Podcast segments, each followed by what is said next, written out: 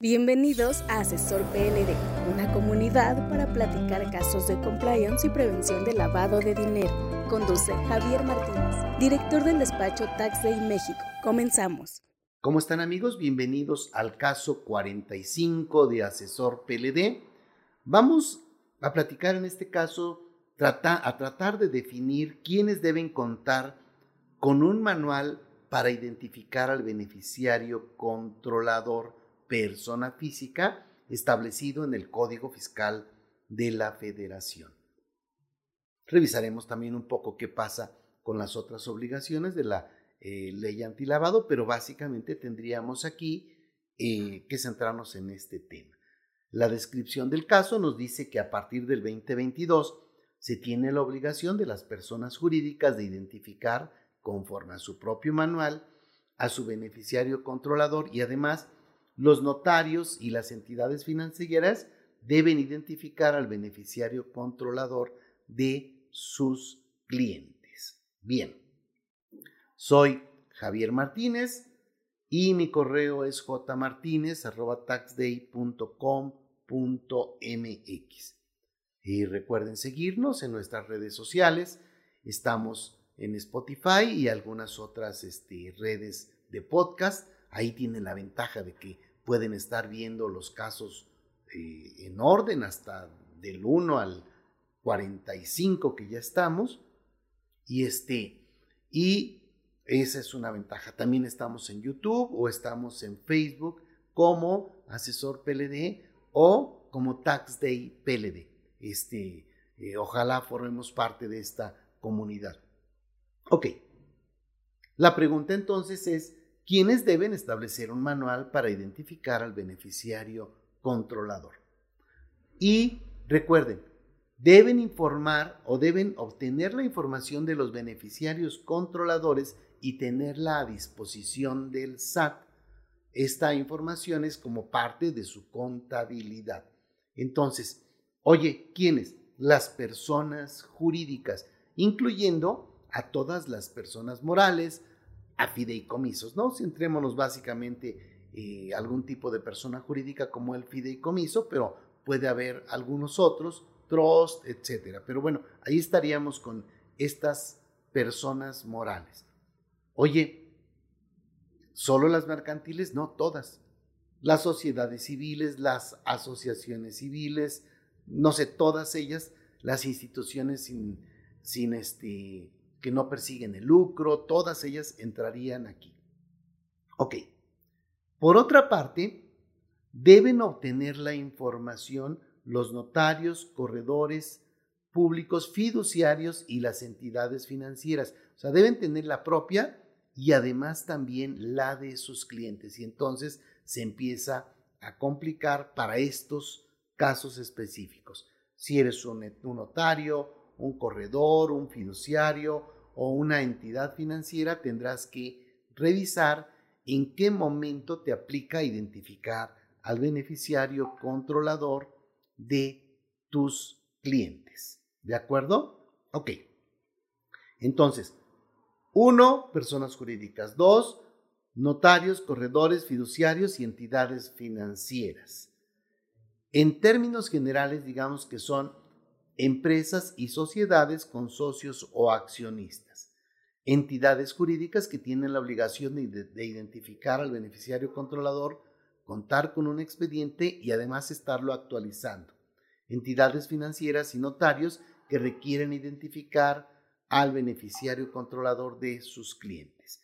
Veamos un pequeño cuadrito, un cuadro 1, para ver qué tenemos aquí. Fíjense. Yo soy una persona jurídica y me aplica la parte de este de soy persona jurídica. Tengo la obligación en el Código Fiscal de la Federación. Aquí es la parte más sencilla, digamos. No, no realizo actividades vulnerables, no soy entidad financiera, no soy notario, no soy fiduciario. Entonces, ahí sería en el primer caso. Tengo dos obligaciones respecto de mis socios o accionistas. Primero, tengo el tema del beneficiario controlador. Dice, foro global. El foro global me está diciendo que debo tener la identificación del beneficiario controlador persona física a partir del 2022 como parte de la contabilidad y a disposición del SAT. En el propio Código Fiscal de la Federación me piden que ponga al accionista mayoritario, al accionista que tiene el control efectivo. En el Código Fiscal de la Federación ahora tenemos que cuidar dos conceptos, uno que se llama control y otro que se llama control efectivo. Entonces ya habrá que estar revisando con lupa cuando se da un supuesto u otro. Oye, ¿de qué me está hablando? ¿Del control o del control efectivo? Sí, suena difícil, es algo que no, no está tan sencillo cuando no somos personas del área jurídica para poder estar entendiendo muchos de estos términos, pero bueno, nos da un buen norte tener esta información.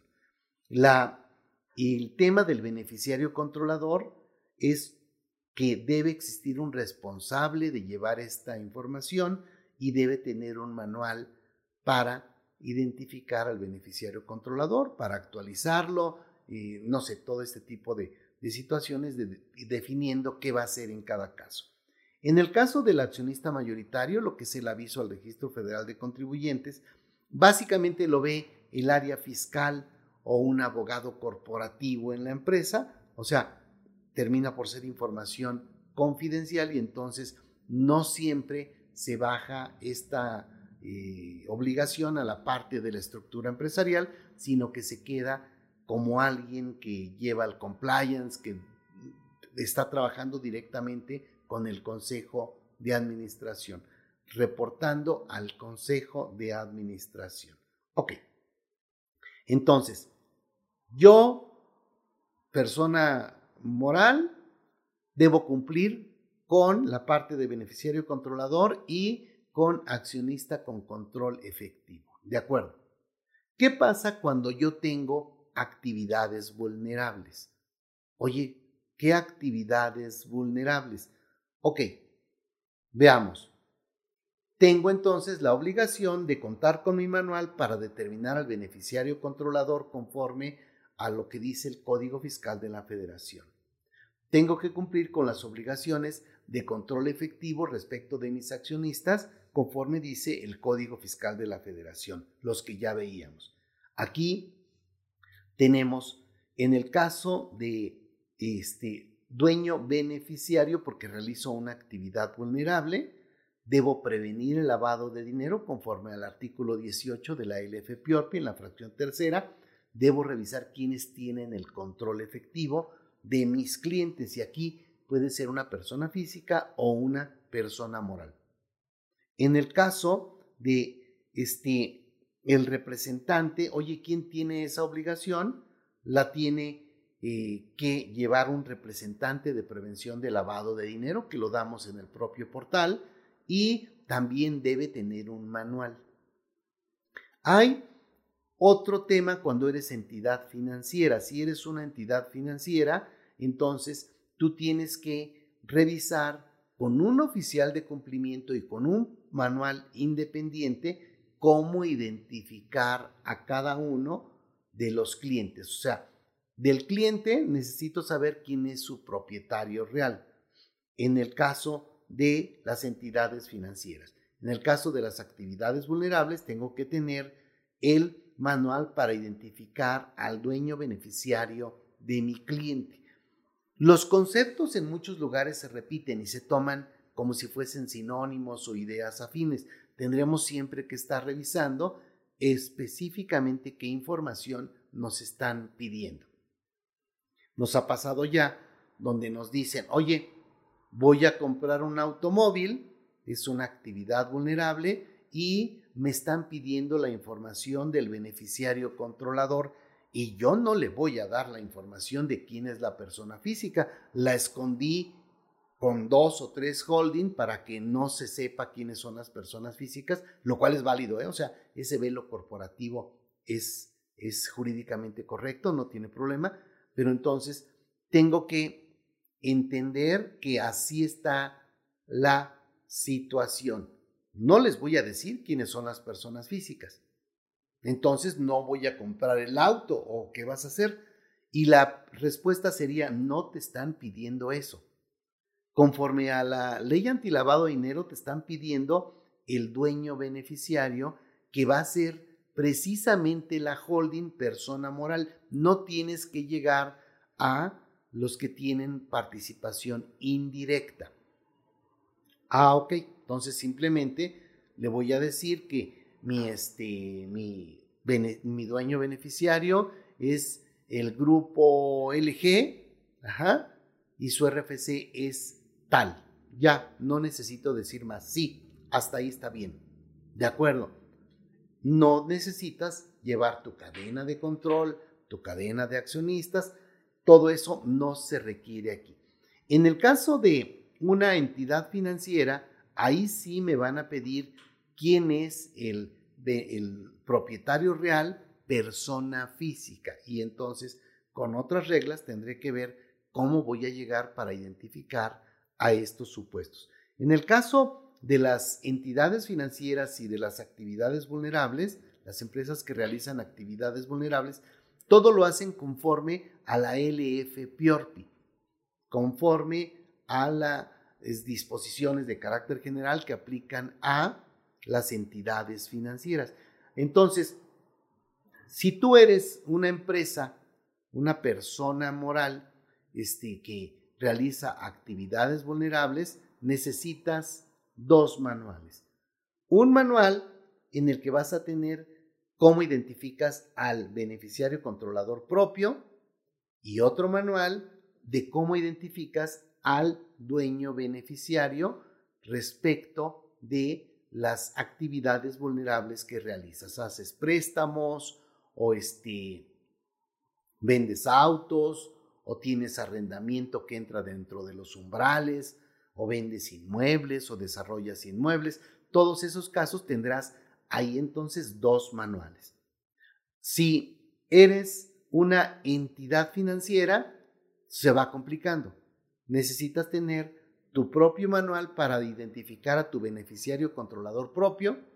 Necesitas tener un manual que te diga cómo vas a identificar al beneficiario controlador de tus clientes conforme al Código Fiscal de la Federación. Necesitas tener otro manual de prevención de lavado de dinero en el que se tenga cómo vas a identificar al propietario real de tus clientes. Oye, no es el mismo, no tiene variaciones y tiene disposiciones específicas. Te voy a poner un ejemplo de estas disposiciones.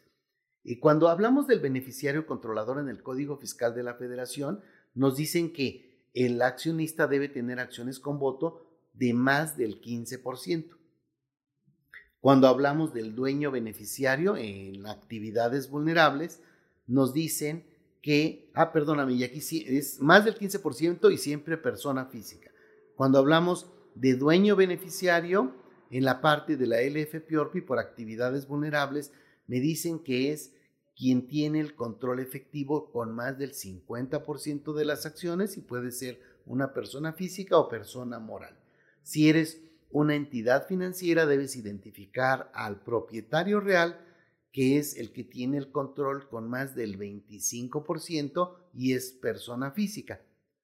Es probable que haya beneficiarios controladores que tengan el 16%, por poner un, este, un número, que sean beneficiarios controladores para efectos del Código Fiscal de la Federación, pero no para efectos de la entidad financiera, conforme a las disposiciones que aplican a la prevención de lavado de dinero. ¿Se va complicando? Sí. En el caso de una fiduciaria, también tendrá que tener este, eh, manuales específicos para ver la parte de sus clientes, en este caso, cómo va a determinar al beneficiario controlador y en el caso también de los corredores y notarios tendrán que tener su manual para identificar a su propio este, beneficiario controlador en el caso de que sean una persona moral, una sociedad civil, es probable que en muchos casos sea así. Si es persona física, no tiene esta obligación, pero sí tendría que tener un manual para identificar al beneficiario controlador de sus clientes. ¿De acuerdo? Si realiza actividades vulnerables, que las realiza, también tiene un manual para llevar al, o identificar al dueño beneficiario cuando se realizan actividades vulnerables de fe pública. No manches, son muchos manuales, sí, sí, realmente son muchas las obligaciones con distintos matices. Oye, ¿no podría ser un solo manual para todo? No está sencillo, ¿eh? o sea, realmente se complica mucho. Incluso las personas que tienen que cumplir con estas obligaciones, en términos generales, no son las mismas. Entonces recuerda que un manual es un documento en el que vas a tener las políticas, los criterios, los procedimientos para que el personal pueda cumplir con las obligaciones. ¿De acuerdo? ¿Está complicado? Sí. Puedes hacerlo en casa, puedes tener remedios caseros, no siempre. Incluso teniendo tu área jurídica, no siempre vas a tener este chance de poder actuar de manera, este, digamos, eh, tan sencilla. Cuando le digas a tu área jurídica, oye, necesito que veas lo de beneficiario controlador, los vas a poner a estudiar otras áreas y van a descuidar para lo que están. Ellos están para defender a tu empresa de cuestiones de el exterior y esta es una obligación que es al interior, ¿no? Que sería un poco el compliance, la idea de compliance. Bien amigos, esto es una información importante, habrá que ver, tienes que ver cómo logras tener todo esto en orden. Recuerda que nosotros dentro de Tax Day tenemos un taller para que hagas tu propio manual de beneficiario controlador. Es un taller en línea de seis horas y además tenemos la opción de hacerte una propuesta de servicios para que cumplas con las diferentes obligaciones. ¿De acuerdo? Muy bien. Nos vemos en el siguiente caso de asesor PLD. Un abrazo. El juicio profesional, experiencia y constante actualización son valiosos para la comunidad asesor PLD y compliance. Síguenos en nuestras redes sociales y si necesitas asesoría o servicios de prevención de lavado de dinero, capacitación preparación para la certificación de la CNBV o en la WIF, o quieres formar parte de nuestra membresía Asesor PLD, búscanos en taxday.com.mx.